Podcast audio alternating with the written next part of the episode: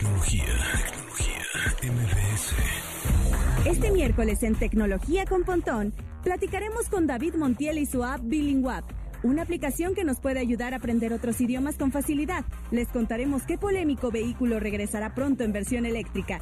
Les daremos detalles sobre la Expedición 63, la cual regresa el día de hoy a la Tierra. Y Mónica Mistreta nos trae su tecnología empresarial acompañada de sus envidiables anécdotas en el ámbito. Tecnología. En Radio. Una hora de lenguaje analógico trascendido a digital. Gadgets, gadgets, tendencias. Tecnología vestible y avances que prueban que vivimos en la era que alguna vez soñamos como el futuro. Con José Antonio Pontón. Tecnología en Radio. ¿Qué tal? ¿Cómo están? Eh, bienvenidos a arroba tecnología MBS, tecnología con pontón. En Twitter, en Instagram, ahí estamos, arroba tecnología MBS. Teléfonos también, tenemos teléfonos en cabina, como no. Y tenemos este regalos, ¿no? Tenemos regalos, sí, sí señor. Tenemos... Eh, váyanle, váyanle anotando el teléfono porque tenemos... ¿Cuántos pases? ¿Muchos pases? ¿Varios pases? ¿Algunos pases? De... Ahora les voy a decir que yo me emocioné mucho. Se llama em, Champions of Magic. Que pues en una de esas había 10, pues ya nomás quedan 9. Ups. Es que sí, me late. Son cinco ilusionistas de clase mundial. Se presentarán este fin de semana, del 23 al 25 de octubre, en este super show. Y pues ya saben, es a las 8.30 de la noche, nada más tienen que marcar, es un show de magia, tienen que marcar al 55 51 66 1025 y listo, unos ahí con que digan, regálamelo, se lo llevan, ¿ok? Ahí les va a contestar It's, it's One y listo. Y tenemos el pontip de hoy, que es How Many People Are in Space Right Now. Es un sitio que ahorita se los tuiteamos, How Many People Are in Space Right Now.com se los vamos a tuitear en arroba tecnología MBS y te va a decir cuántas personas están en el espacio ahora mismo. Que justo el que regresa de la Estación Internacional Espacial es el, 23, ¿no? De octubre, regresa, me parece. Ahorita hay seis personas en la Estación Internacional Espacial. Eh, hace, creo que unos días, eh, había nada más tres. Y pues ahí estás viendo, por ejemplo, ahorita hay justo ahí seis. Y, lleva Chris Cassidy, que es el que va a regresar, creo que mañana o pasado, ¿no? ¿Hoy regresa? ¿Hoy regresa Chris Cassidy? Ah, pues hoy regresa Chris Cassidy, que está ahí en la, en la Estación Internacional Espacial. Lleva 195 días ahí, allá arriba. También Anatoly Ivanishin, que es ruso. Y Iván Wagner también. Y llevan una semana, acaban de llegar, Kate Rubins, también es estadounidense, lleva siete días, Sergei Rishikov y Sergei Kuzcherkov también. Bueno, son se parecen un poco sus nombres, pero son dos personas diferentes. Y ellos, ellas, estas tres personas llevan siete días. Sin embargo, Chris Cassidy eh, lleva 195 días, al igual que Antol, Anto, Anatoly Ivanishin y Iván Wagner, que también llevan 195 días en el espacio. Entonces, métanse en este sitio, se llama How Many People Are in Space Right Now.com y pues ahí te dice más las, las personas que están ahí, los nombres de las personas, la nacionalidad y también los días que llevan en la Estación Internacional Espacial. Ahorita, ¿no? Porque son las personas, digamos, las personas pueden vivir ahí, en la ISS, ¿no? Pero pues en una de esas más adelante, ¿verdad? Este sitio se vuelve un poco más popular porque con estos viajes al espacio turísticos o en una de esas pues que, que la luna ya la quieren medio habilitar, que el Marte, etcétera, pues este sitio, también hay, hay app para iPhone si la quieren descargar. Digo, no tiene mucho caso, ¿verdad? Porque nada más te va a decir que son seis personas. Entonces, pues, con que te metes al sitio how te puedes dar cuenta cuántas personas hay en el espacio ahora mismo. En, en total, ahorita son seis. Con eso comenzamos el update. Update. Las noticias más destacadas en la industria de la tecnología. Con la intención de ayudar a que las ciudades gocen de mayor sustentabilidad y mejor calidad de vida, Uber y Urban colaboran para ofrecer al público opciones adicionales de movilidad compartida de manera segura y confiable. A partir del pasado lunes 19, Uber habilitó en su aplicación una opción para los usuarios en la ruta de Urban puedan ver un recuadro que les mostrará una alternativa para transportarse de manera compartida. Con esta función fomentan las opciones de traslado para reducir el tránsito vehicular, impulsa viajes compartidos en zonas de alta densidad, muestra al público beneficios del traslado multimodal y potencia los beneficios de tecnología para ofrecer opciones con más convenientes en cuestión de calidad, tiempo y costo. El Departamento de Justicia de los Estados Unidos acusó formalmente a seis hackers militares rusos por una serie de ciberataques ocurridos desde 2015. Entre estos figura el ciberataque más destructivo en la historia, ataques que provocan apagones en Ucrania y una invasión en los Olímpicos de Invierno de 2018. Oficiales de inteligencia norteamericana habían advertido sobre los ataques informáticos desde el país soviético, los cuales ya habían costado miles de millones de dólares, además de tener importante influencia sobre políticas entre diferentes naciones. El Departamento de Justicia ha levantado cargos contra Yuri Adrienko por ayudar a desarrollar NetPetya tras un ataque de ransomware contra compañías como FedEx y Marx, además del malware que causó afectaciones a los servidores internos durante los Olímpicos de Pyeongchang. Tecnología. Facebook busca colaborar con las traducciones acertadas entre distintos idiomas y ha desarrollado un tipo de inteligencia artificial que entiende hasta 100 idiomas diferentes, con la ventaja de no necesitar de pasos intermedios como la traducción al inglés. Esta se llama M2M100 y puede traducir 100 idiomas con los que ha sido entrenada. Su uso en la actualidad estará limitado a la investigación y después será un código abierto. De continuar sus avances, será implementado de forma dentro de la red social.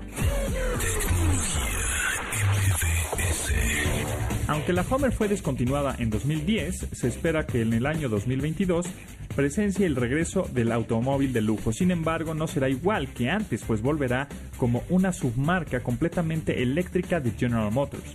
Con su resurrección, Homer aparecerá primero con una camioneta pickup que tendrá una bestial potencia de 1000 caballos de fuerza gracias a sus tres motores eléctricos, para que posteriormente aparezca una versión sub. La Homer EV también presentará paneles removibles en el techo y suspensión de aire ajustable. Pero lo más interesante es que dará la opción de mover las cuatro ruedas al mismo tiempo para desplazarse diagonalmente al conducir en superficies diferentes, algo llamado como un manejo cangrejo. El debut de la Homer con GMC podría darse para el otoño de 2021 con su modelo más caro, pero la línea menos costosa estará disponible hasta inicios de 2022 y tendrá una autonomía hasta de 536 kilómetros. Tecnología. MBS. Searching. El significado de los términos tecnológicos. La interfaz mediante voz del usuario, conocida en inglés como VUI o IVU en español, es la que permite que un dispositivo o artefacto tecnológico siga alguna orden instruida por el habla. Esto le permite iniciar procesos o servicios automatizados tras recibir una instrucción común. Las IVU permiten al usuario interactuar con un sistema para transformar las interacciones digitales de la actualidad sin tener que usar las manos o prestar atención visual. No importa si nunca has escuchado un podcast o si eres un podcaster profesional. Únete a la comunidad Himalaya. Radio en vivo. Radio en vivo. Contenidos originales y experiencias diseñadas solo para ti. Solo para ti. Himalaya. Descarga gratis la app.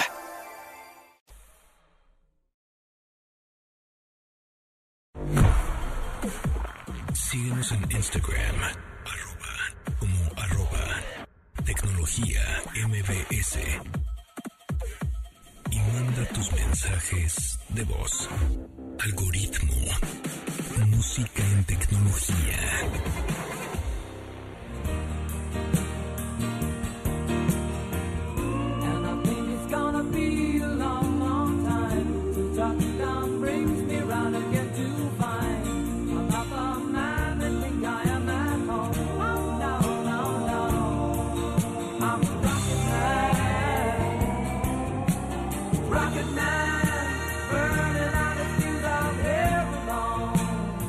Known. Rocketman, salida del álbum Hunky Chateau de Elton John en 1972, mismo año en el que se dio la misión del Apolo 16 e incrementó la euforia por la exploración espacial en el planeta.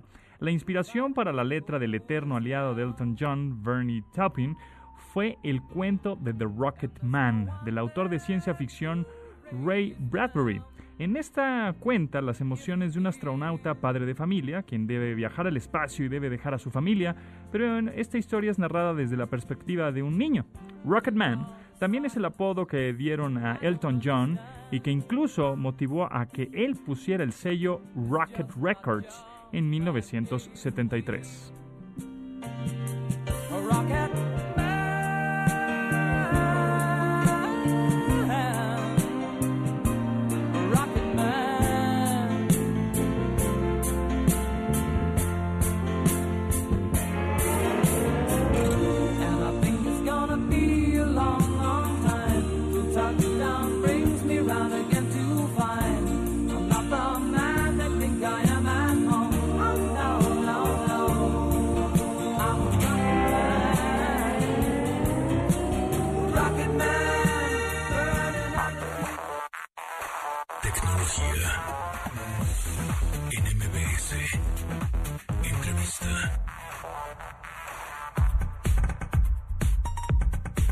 Esta ocasión nos acompaña David Montiel, fundador y director de Bellingwap. Ya saben que a nosotros nos encanta apoyarlo bien hecho y más de mexicanos. Sin embargo, ahorita Daniel estamos haciendo un enlace hasta Alemania. Perdón, David. David, ¿cómo estás? ¿Qué tal, Antonio? No, muy bien, muy bien. Gracias por la invitación y por la oportunidad. Bueno, pues platícanos primero eh, qué es Bellingwap y cómo se te ocurrió. Pues eh, Bilingual es una, es una aplicación para aprender idiomas que, que tiene un método un poco distinto al de, al de las demás aplicaciones. Básicamente consiste en que tú puedes leer un texto, ya sea de, de los que están en nuestro catálogo, ya sea una historia, una noticia, eh, incluso una canción, y lo estás leyendo en dos idiomas a la vez. O sea, en la pantalla tienes ahí el split screen, este, la mitad en, en, digamos, quieres aprender inglés, la mitad en inglés, la mitad en español, y a la vez puedes escucharla.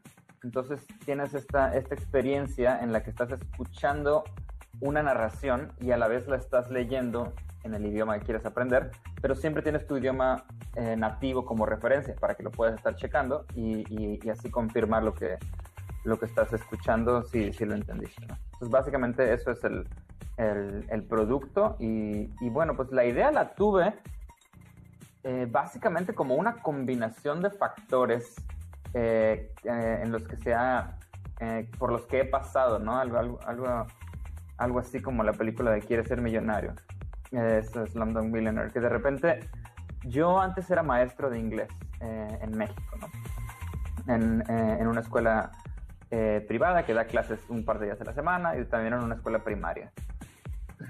Y mientras estaba haciendo eso, estudié programación eh, en, en Tampico, de donde yo soy. Y bueno, finalmente eh, estuve viviendo en varios países, incluido India, Estados Unidos, Alemania. Y en Alemania, pues tratando de mejorar mi alemán, como que juntando esa experiencia de que había sido maestro de idiomas, más o menos conozco las metodologías, y siendo programador, y yo siendo un mexicano viviendo en Alemania, traté de utilizar un, digamos, inventar un método para mejorar mi alemán, porque pues me parecía muy difícil leer los textos en alemán, aunque mi, mi, mi nivel era más o menos bueno. Entonces dije, uy, lo mejor sería poder tener el mismo texto, pero en español aquí mismo. Entonces ya hice una app que hiciera eso y dije, no, pues también estaría buenísimo poder escucharlo. Y ya, pues no es tan difícil. Entonces ya más o menos lo programé y ya, de ahí lo, lo empecé a, a- a- a presumir, digamos, entre mis amigos y, y ya me di cuenta que era un buen producto y, y de ahí empezó a, hacerse público y afor- afortunadamente ahorita ya tenemos alrededor de 3 millones de descargas de la app. ¿Eso hace cuánto fue? ¿Cuántos años fue eh, que se te ocurrió? El- la primera vez que tuve así como que el momento de eureka habrá sido como a finales del 2016. Y, y a partir de ahí pues me puse a programar. Pues bueno, prácticamente cuatro años, más o menos, que tienes la, la app Bilinguap, que la pueden descargar en, en Android, en iOS. Es un, el icono es de una abejita, como de V, Bilinguap. eh, que está, la, la verdad es que es una muy buena aplicación para estudiar idiomas. Y, y bueno, pues es más por, hecha por, por ti, David Montiel, eh, mexicano. hecha por mexicanos. Yo, yo este, ahora que ya tengo un equipo de, de desarrolladores, este, están todos en México. Y está, la verdad es que está bárbara esa, esta, esta aplicación. Y a ver, algunos datos interesantes.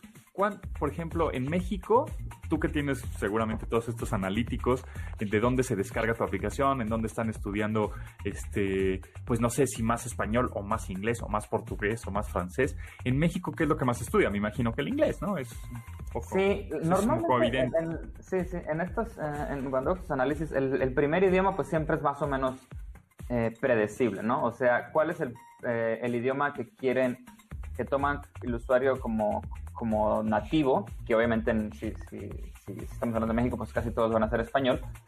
Y, y- el primero que quieren aprender normalmente es el inglés. Digamos, este, si estamos en, estoy analizando Brasil, normalmente el portugués va a ser el nativo y el que quieren aprender es el inglés, ¿no? Eh, y, y después ya se van a otros datos un poco, este, un poco más difíciles de predecir, ¿no? En México, por ejemplo, el segundo idioma que más se quiere aprender es el francés y luego en alemán. Pero obviamente la diferencia entre el que quiere aprender inglés, que son como el 82%, entonces quieren aprender francés, este, que son como el 6%, pues es gigante, ¿no? Entonces ahí está muy, muy claro dónde está este, el mercado y viendo estos datos, pues más o menos haces unas decisiones de negocio que tengan que ver con eso, ¿no? ¿Y en dónde es donde más tienes descargas? Este, ¿En México, en Estados Unidos, en India, puede ser? No sé. Fíjate que en- en, eh, me cambia mucho porque hasta ahora, hasta ahora la app, este, afortunadamente no le hemos metido marketing, ¿no? Normalmente tú, tú decides este, si, si un, presupuesto este, para marketing, pues es, es bastante fácil decidir, bueno, le vamos a meter marketing en este país y en ese país salen más usuarios, evidentemente, ¿no? Pero nosotros no hemos tenido nada de marketing. Básicamente todos nuestros downloads han sido lo que llamamos orgánicos, o sea, la gente la encuentra, se la recomiendan, eh, o, o a lo mejor abre la, abre la Google Play o la App Store y a veces este está, está ahí este, recomendada. Entonces van cambiando, pero si hacemos un conjunto de todos los, este, los países, la app es más bajada en, en México que en cualquier otro país. Ok, y, y, por ejemplo, de dispositivos, ahí puedes ver mucho el perfil de la gente, ¿no? Es decir, eh, quiénes son los que están, eh, quieren estudiar algún otro idioma, eh, de dónde se están descargando estas, estas apps.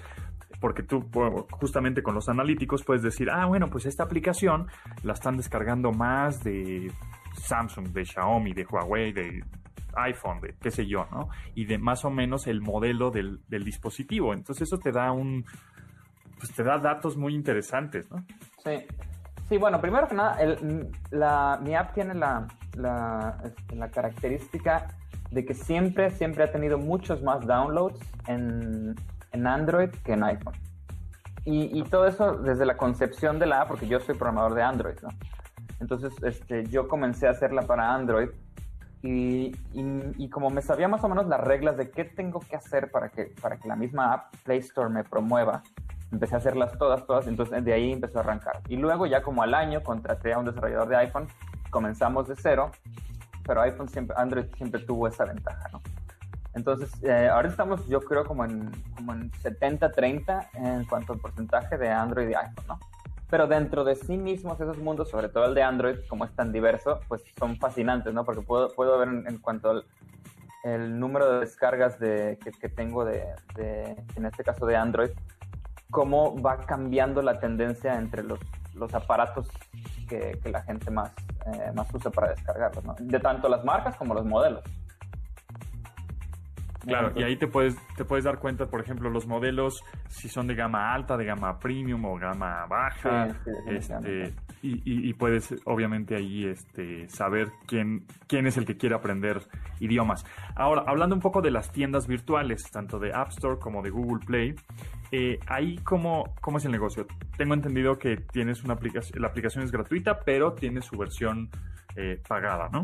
Correcto, sí. La, la- el, modelo, el modelo de negocio que, manejamos hasta ahora, este, porque seguimos experimentando con, con diferentes maneras, eh, es el que se conoce fácilmente como freemium, que es como que gratis, diagonal premium, ¿no? Que básicamente significa que tienes acceso a una versión de la, del producto, de la app, eh, que es gratis, que te permite hacer cierto número de cosas, pero hay ciertas otras cosas que las, las bloqueas bajo, este, digamos, una, paywall, o sea, una, una, una como pared de- de pago. Básicamente, los usuarios premium pueden hacer más cosas, pueden leer más historias en este caso, que los usuarios que son, que son gratuitos. Pero los usuarios que también tienen la este, de manera gratuita también deben de tener una, una buena experiencia de usuario para que también nos pongan buenos reviews eh, y, la sigan promocionando entre, entre sus amigos. Entonces, básicamente hay, hay que mantener eh, mucho ese balance. Ahora, la, la, la manera en la que cobramos es la manera de suscripción si tú estás suscrito, pues tienes acceso a las cosas premium y si no, pues te, estás limitado a lo, a lo que es gratuito.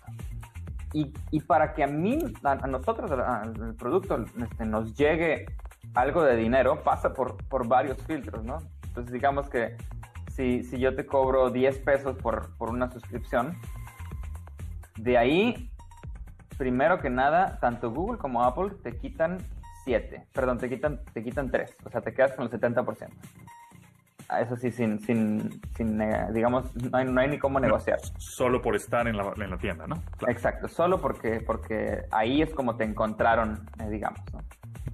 Eh, después, pagas impuestos, que también es, ellos lo administran, ¿no?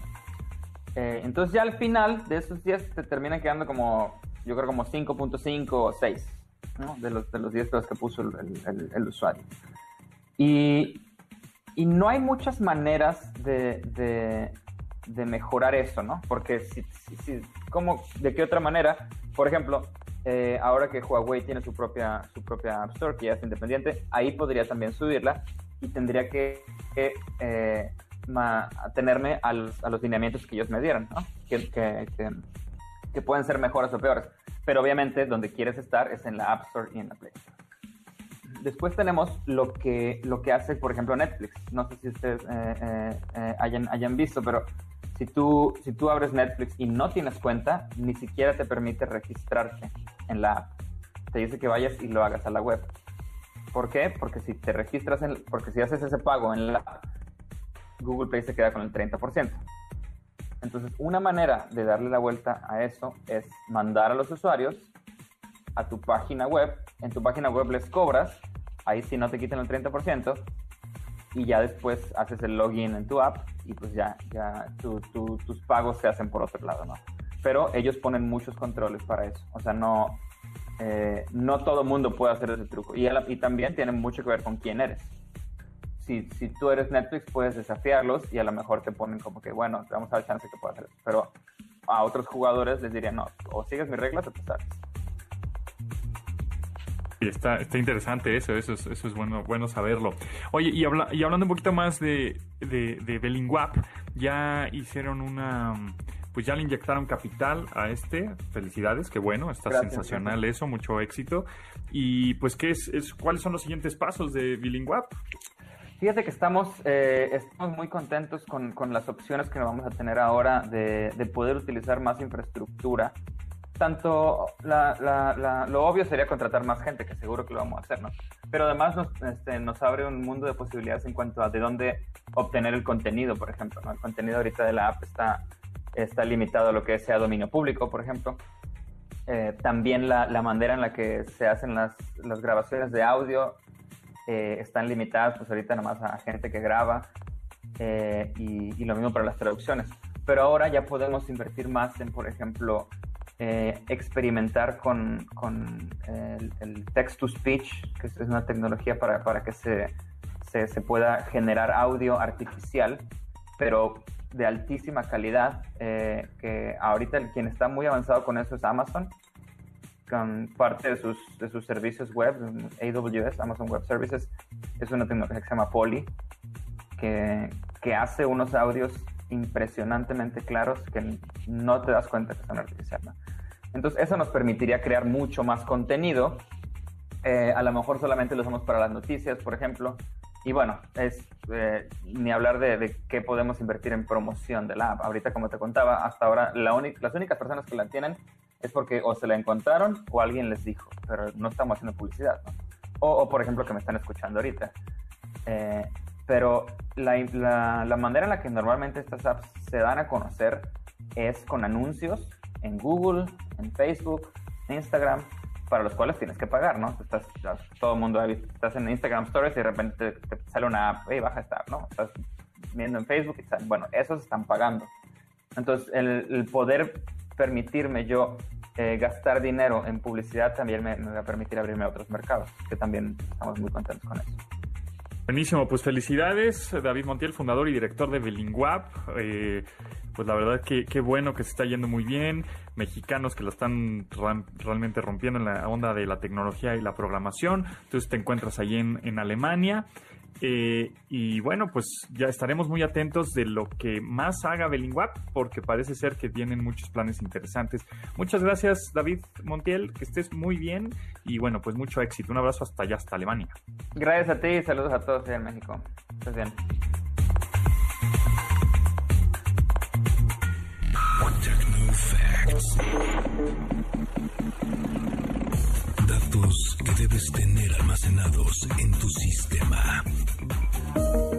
Este miércoles 21 de octubre, el astronauta Chris Cassidy completa una misión de investigación en la que pasó 196 días en el espacio. El comandante de la Expedición 63 a la Estación Espacial Internacional vuelve junto a los cosmonautas rusos Anatoly Ivanishin e Ivan Wagner, después de seis meses en los que recorrieron 83 millones de millas en 3.136 órbitas a la Tierra. Durante esta misión, dieron bienvenida a los astronautas Robert Benken y Douglas Hurley en la misión Demo 2 de SpaceX, la cual es considerada como el primer viaje tripulado en una nave comercial, así como el primer lanzamiento con humanos desde tierra norteamericana desde 2011. Ordena a tu asistente virtual que ponga la alarma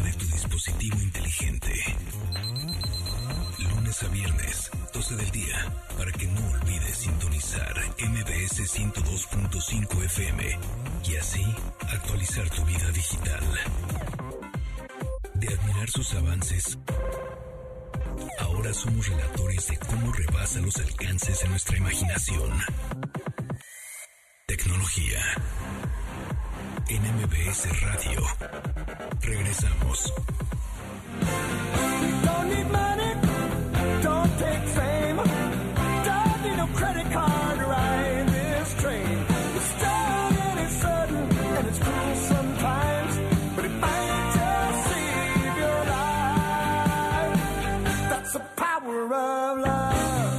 Exactamente, Huey Lewis and the News, The Power of Love. ¿Por qué? Porque hoy, justamente 21 de octubre, fue cuando viajó Marty McFly al futuro, que su futuro era 2015. Entonces, este año se cumplen 35 años de Back to the Future. ¿Les gusta esa película? Es increíble, ¿no? Como, como algunas cosas del futuro de esa película este, pues sí han, se han hecho medio realidad. Yo digo que yo digo que siempre los los autores de ciencia ficción son los creadores de la tecnología, porque siempre va a haber un ingeniero, un geek, un nerd, un entusiasta y dice, ah, caray, no, pues eso sí se puede hacer, a ver, lo voy a hacer, ¿no? Entonces todos estos eh, eh, autores de ciencia ficción, pues son los que les debemos de dar las gracias por, por tener todos estos avances tecnológicos, sin duda alguna. Coméntenos en arroba tecnología MBS, ¿les gustaba esta, esta película Back to the Future? The Power of Love.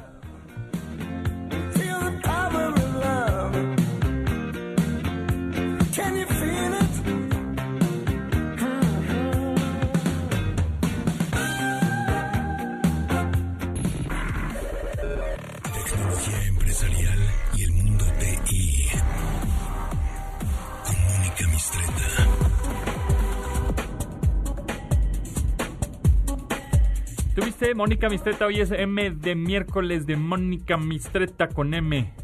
Sí. Exactamente, si no les quedó claro. Hola, hola a ¿Te todos. gusta Back to the Future? Me encanta. Creo que le he visto unas cuatro veces. ¿Cuál será la mejor? La 1, ¿no? La 1 Sí, y la la 2. La 3 uno. ya de pronto. No, la una es la mejor. Y es como vamos a exprimir la franquicia y vamos a sacarle Sí. más jugo a la licencia y a la in- propiedad intelectual y todo. Pero la 1 es la chida, la 2 también está Está padre, sí. Ya la 3. Pero bueno, muy bien, muy bien. ¿De qué vamos a hablar esta, en esta ocasión, Mónica? Pues te tengo una noticia y para todo el público que te escucha, que Venga. el próximo miércoles, de, miércoles de Mónica, Ah, eso, muy bien. Miércoles, Bueno. Mónica. el- tenemos el IT Masters Con como convention o como, como Comic Con, Ajá, ¿no? la convención. Eh, eh, en eh, virtual, Ok. va a ser todo virtual. Eh, basta con que entren a itmasterscon.com Ok. y se registren. Eh, hay un costo, pero pueden eh, eh, inscribirse y tratar de calificar para una beca. Y si no, ¿qué te parece si regalamos Ah, cuatro pases? Eso es una gran idea, es una gran ¿Te idea. Y- pero a ver, ¿qué, qué es el Ah, IT mira, Masters el Con? IT Masters Con es el lugar en donde van a encontrar todas las claves para ser más ágiles frente al cambio continuo. Ok, que ahorita en, es... en términos tecnológicos, por supuesto. Sí, claro. Que, que hoy en día es, es ya es Necesario. una- es, es Sí. primordial. El, Claro. el cambio ya vimos que no se detiene. Es, de hecho, este título estaba puesto antes de la pandemia y el tema es el poder del cambio continuo.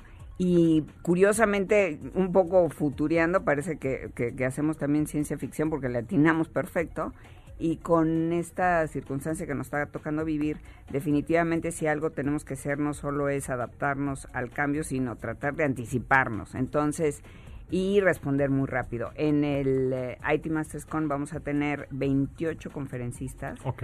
eh, muchos de los cuales son eh, usuarios de tecnología eh, de empresas muy importantes, pero además también vamos a tener eh, tres keynotes que no se los pueden perder, que es María Matarelli, que es ex- especialista en Agile, en Ajá. las metodologías Agile, ágiles, ágiles de desarrollo de, de software, pero también de la agilidad hasta personal, es coach de agilidad personal. Por eso les digo que van a encontrar las claves no solo para su trabajo, sino también para Personales. personalmente ser mucho más eh, adaptables y rápidos al cambio.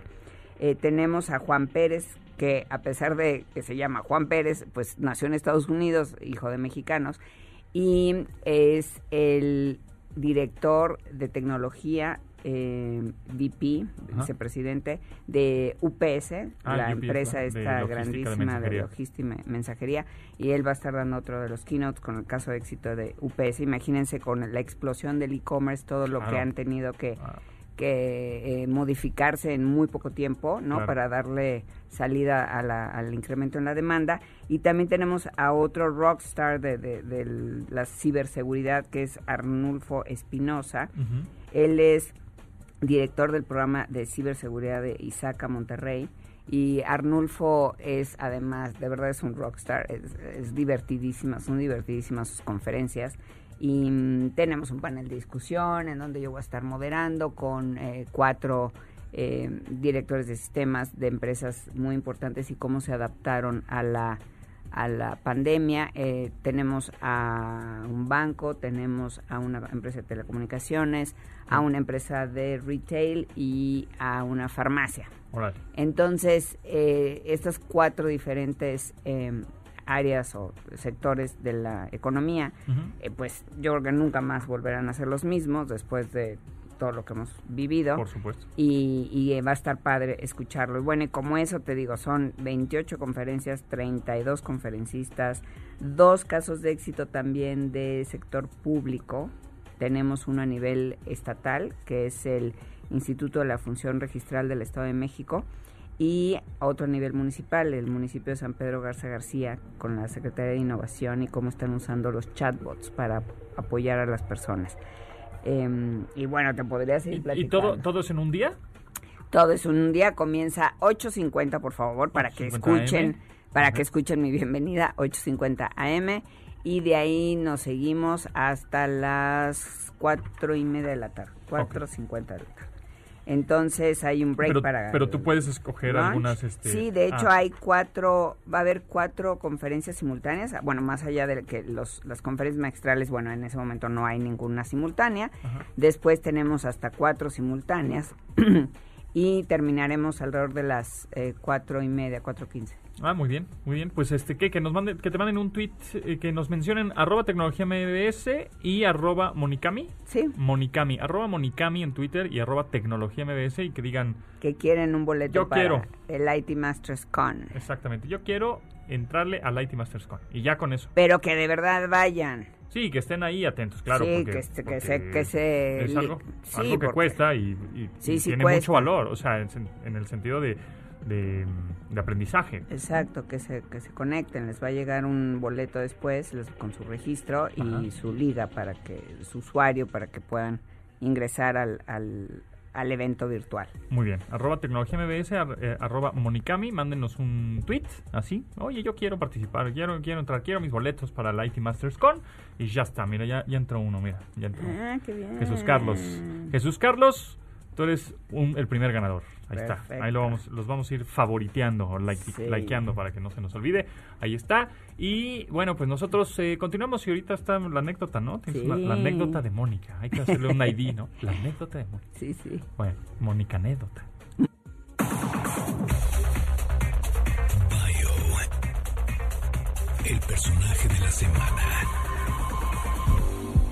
La creación principal de Sean Fanning es Napster, un programa peer-to-peer que alcanzó popularidad mundial gracias a la descarga de canciones en línea. La popularidad de esta se dio desde el año 2000 y permitía a los aficionados a la música compartir sus colecciones de canciones en MP3 con otros usuarios. La idea de Napster es similar a lo que ocurría cuando dos amigos intercambiaban discos para que cada uno tuviera una copia del material, solo que en formato digital. Se convirtió en un éxito, pero también en blanco de incontables demandas legales por parte de las discográficas, quienes reprochaban violaciones a las leyes de derechos de autor. La banda Metallica interpuso un recurso legal en abril del 2000 contra Napster, en la que deberían pagarles hasta 10 millones de dólares y todas sus canciones deberían ser vetadas de Napster. Este hecho marcó el inicio del fin para el servicio peer-to-peer. En julio del 2001, la justicia norteamericana prohibió a Napster continuar sus operaciones y no suspendía la descarga de canciones con derechos de autor. Para septiembre dejó de funcionar y un año después, la empresa caería en quiebra y cerraría hasta ser adquirida por. Ins- Instagram. Tecnología. De admirar sus avances, ahora somos relatores de cómo rebasa los alcances de nuestra imaginación. Tecnología. En MBS Radio. Regresamos.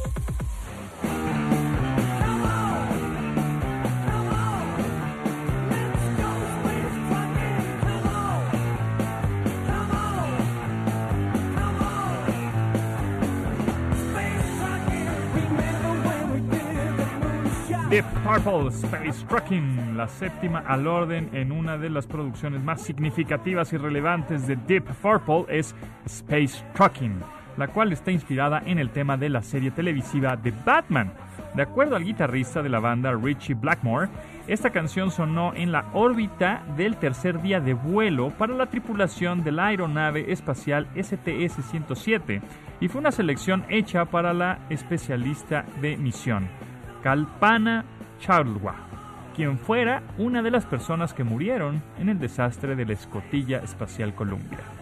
Deep Purple Space Trucking.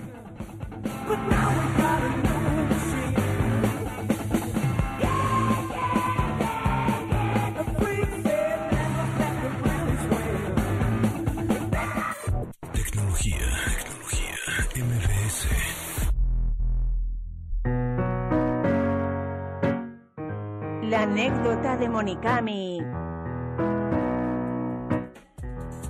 ¿Eh? Rápido la producción, rápido, ya tenemos ID hecho. Qué La bárbaro, anécdota de Rodri. Monicami, aparte. Qué bien. Ahí está.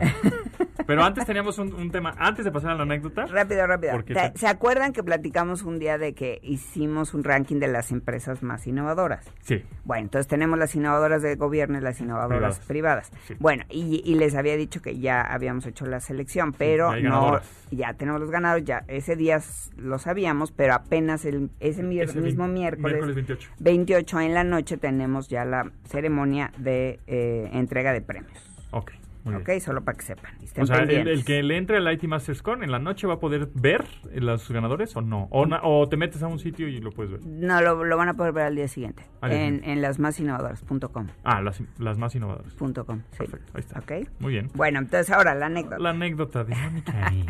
Bueno, en esta ocasión, quizá muchos de tus radioescuchas sean muy jóvenes y no se acuerden de una empresa que se llamaba Borland. Borland.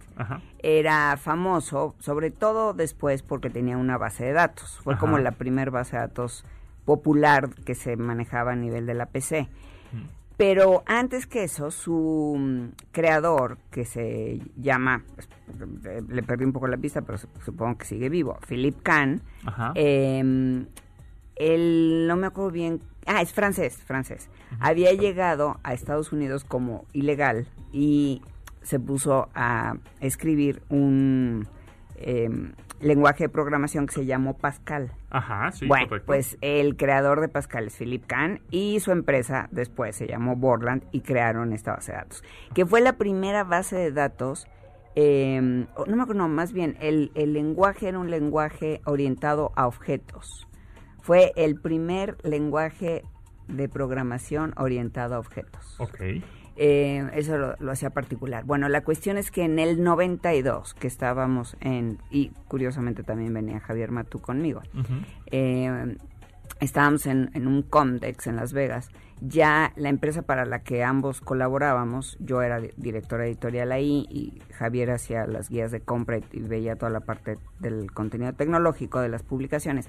Habíamos ganado la licitación, digamos, para hacer nosotros la cobertura editorial y el periódico que circulaba dentro de la que sería la primera eh, edición del Comdex en México. Y ya estaba invitado Philip Kahn a ser el keynote speaker de esa primera edición que curiosamente fue en el Auditorio Nacional. Entonces iba a ser un lugar espectacular para tener a los conferencistas y en el área del ah, foyer del, del auditorio iba a estar el área de eh, e- exhibición. Bueno, la cuestión es que estábamos en Las Vegas y aprovechando que Philip Kahn también había dado una conferencia eh, magistral en, en, el, eh, en el evento, pues decidimos acercarnos a él, ¿no? ¿Por qué no? Pues con la, con, no solamente teníamos el pretexto de ser periodistas, sino que además eh, íbamos como embajadores del Comdex México. Bueno, pues resulta que nos recibe en su suite del Caesar Palace, que era una suite fantástica con Enorme. piano y un piano de cola y todavía y además se sentó y tocó piano para nosotros Órale. y tal. Y entonces le dije que si lo podía entrevistar y si me daba una entrevista exclusiva para hacerle un poco de ruido a su participación para el para, para el- la edición del Comdex que vendría unos meses después. Y bueno, total, sí platicamos, y muy amable, súper cordial. Ajá. Y cuando llega a México, pide verme un día antes. O sea, él se suponía que iba a dar solamente su, su Ponencias. ponencia, su Ah. presentación y period, ¿no? Punto.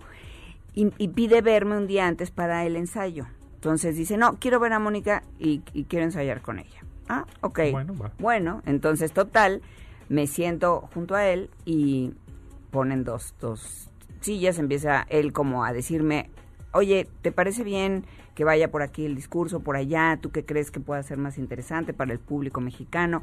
Y entonces, pues me está diciendo cosas y yo le empiezo a preguntar y le digo, oye, pero también tú hacías tal cosa, pues yo ya más o menos, obviamente me había empapado de, de- claro. de- de sus- de su trayectoria y le empiezo a hacer preguntas y el tipo de repente voltea con su equipo de producción, Ajá. que eran unas 5 o 10 personas, no me acuerdo cuántas, que estaban todas ahí atrás. Les dice, oigan, así es como quiero hacer la presentación. Y todos, así como. Así, así, como así, como estamos entrevista. platicando. Ajá. Así como estamos platicando. No, pero ¿cómo? Pero, pero, y los slides, pero, No. este, y, y no va a tener presentación. Y, no, así, así es mucho mejor, más coloquial, más fresco. Y, ah, bueno, entonces le dice una chica, eh, bueno, eh, de- a ver, Mónica, ve, ve dándome las preguntas, por favor. Ajá. Este, ¿no? Que le apuntara yo las preguntas. Y, y, y Filip, no, no, no, tranquila, tranquila. Que ella me pregunte lo que ella quiera. Ella sabe, ella sabe perfecto que le- eh, lo que lo que a ella le interesa es lo que le va a interesar al público. Así está bien, es más, aquí le vamos a parar, no vamos a seguir no vamos a seguir ensayando ni nada porque entonces le va le vamos a cortar frescura. Entonces, ¿qué te parece nosotros aquí mañana a las 10? Y así seguía. Y así se hizo. Pues muy bien. Así se hizo el, el, el, el keynote. Y, y pero eh, lo, lo que se me hace raro es por qué te, te, te pidió que estuvieras en el ensayo. Porque- Porque ya, ya, ya quería Mira, hacer algo así, Yo ¿será? creo que a lo mejor lo traía Medio- medio lo- planeado. medio planeado, a lo mejor este Y dijo, vamos a ensayar. Si me sale, les digo a mi equipo, así lo quiero. Y si no me sale, no pasa nada. Me voy con la- el plan con el plan B. Con- ajá, con Sí. el que ya sabíamos. Ah, pues, yo creo que, yo supongo que fue una de las primeras conferencias magistrales de ese tipo, porque era muy común en los 90 que la gente tuviera sus eh, presenta- su presentación de diapositivas, ¿no? Y se echara un rollo con sus diapositivas atrás. Eso era lo más común.